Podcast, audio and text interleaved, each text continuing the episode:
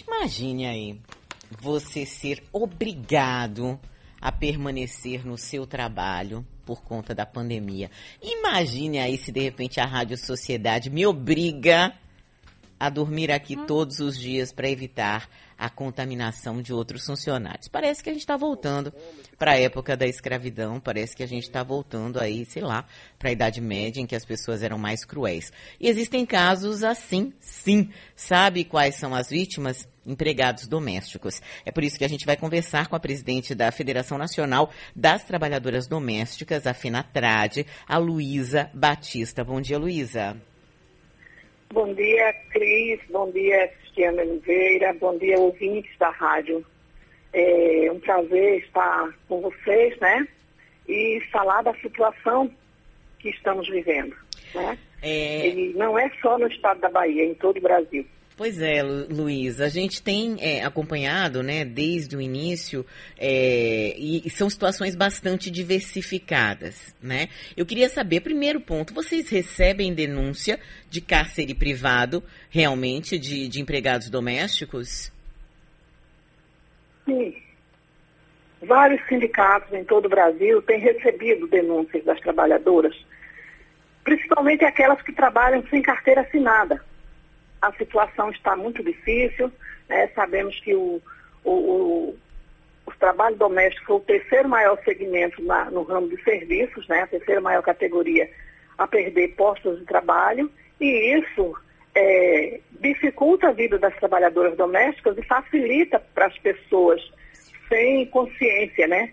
Porque você tem família, você também tem que dar assistência à sua família, mas você precisa do, do, do seu emprego. Aí o que acontece? Tem patrões inconsequentes, inconscientes, que pensa que pode dispor da vida dessas pessoas. E aí tem aquela coação. É, você não quer permanecer aqui no local de trabalho para evitar estar se expondo e trazer a contaminação para a minha família, então você fica com a sua família, mas você fica está demitida. E aí, quando você faz isso, você está coagindo essa pessoa essa trabalhadora a aceitar é, essa situação, porque essa pessoa tem contas a pagar, geralmente tem filhos, são poucas as trabalhadoras que não têm responsabilidade com os filhos, né? Uhum. Então, elas se sentem obrigadas a, a, aceitar essa imposição do empregador, esse cerceamento da liberdade uhum. para estar é, no local de trabalho. Aí, se você me perguntar, tem alguma denúncia formalizada? Aqui, eu sou de Pernambuco, então aqui em Pernambuco nós não temos. Por quê? Exatamente, elas ligam para o sindicato e falam o que está acontecendo. A gente pega o endereço, o nome completo, o RG, para poder formalizar essa denúncia e aí elas dizem não. Eu não posso fazer isso porque se eu fizer, eu estou demitida e eu tenho filhos. Eu preciso do dinheiro para pagar o aluguel. Uhum. Então, quando uma pessoa que está no, no, no, no espaço de classe dominante faz isso com uma pessoa que precisa daquele, daquela, daquela renda para poder sustentar a família, essa pessoa está cerceando a liberdade. Né? Então, eu não sei se a lei enquadra isso, mas uhum. nós entendemos que passa a ser um cárcere privado. A pessoa certo. se vê obrigada a permanecer no local de trabalho. Agora, Luísa, apesar da gente já ter uma legislação de proteção aos trabalhadores domésticos, infelizmente, a gente sabe que em termos de cultura, né, em termos culturais, o Brasil ainda leva um tempo para assimilar que trabalhadores domésticos são trabalhadores, ponto. Né, que há necessidade, sim, que cumpram horário horário, que tenham é, horário de descanso, que tenham é, um, um, período de descanso entre uma jornada e outra, que tenham o seu horário de almoço. Claro que assim, muita gente ainda vai para a ilegalidade, mas eu não vou nem falar dessa zona meio acinzentada.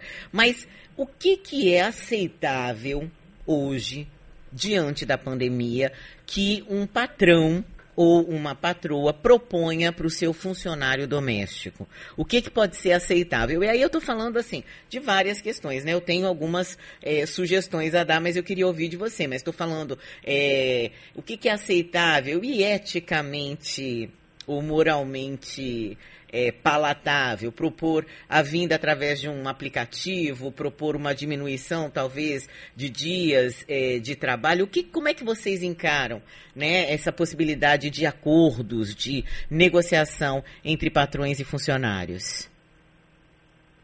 Bem, primeiro tem a questão que, é, culturalmente, o Brasil, segundo a OIT, Organização Internacional do Trabalho, o Brasil é, onde, é o país onde tem o maior número de trabalhadoras e trabalhadores domésticos. E aí a gente sabe que tem países bem mais populosos que o Brasil e que tem um, um número menor de trabalhadoras e trabalhadores domésticos. E isso se deve à cultura escravocrata que permeia até os dias de hoje. Até os dias atuais a gente tem essa cultura do estou pagando e de achar que o trabalho doméstico tem que ser exercido por pessoas que têm é, menor escolaridade, por pessoas que moram em periferia, por pessoas que, que têm é, o mínimo de poder aquisitivo, que não tiveram oportunidade de estar em outro espaço na vida. Tem muito essa cultura. Quanto à questão de um acordo, é verdade, existe acordo. Que acordos seriam esses? Um horário alternativo, né? onde a trabalhadora não precisasse estar dentro de um transporte público superlotado. A oferta de um transporte alternativo também seria viável. Agora, não essa imposição da trabalhadora ter que permanecer no local de trabalho. Quando eu falo em transporte coletivo, que a gente anda todos os dias, né? As companheiras. Hoje eu já tenho 65 anos, estou aposentada. Mas aquelas que estão na base, que estão trabalhando, elas todos os dias elas estão expostas ao transporte público. Eu não vejo a sociedade se movimentar para exigir do poder público, para exigir dos empresários do ramo de transporte público para ofertar um transporte público de qualidade.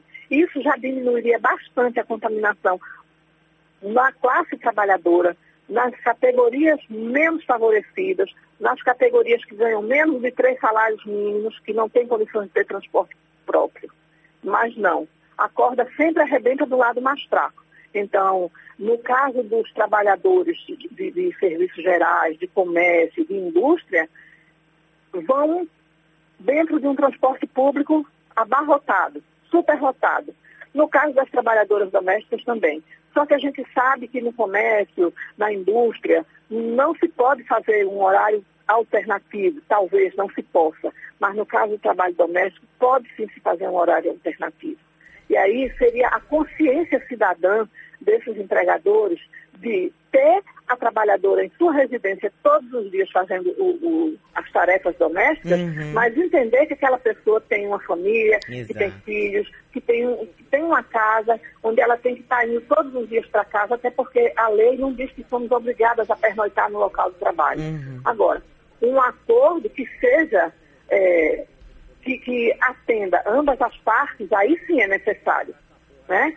Por exemplo, se ela está dormindo, mas que ela tenha um dia específico para o, o, empregador oferecer um transporte alternativo para ela ir em casa, ver a família, é, levar algum dinheiro para suprir as necessidades, mas que ela também seja remunerada uhum. com as horas que ela passa a mais no local de trabalho. Certo. Tá certo, a gente conversou aqui com Luísa Batista, ela que é presidente da Federação Nacional das Trabalhadoras Domésticas. Luísa, muito obrigada, viu? Um bom dia para você. Obrigada, obrigada a você, a todos os ouvintes pela oportunidade e a divulgação da nossa luta. Obrigada.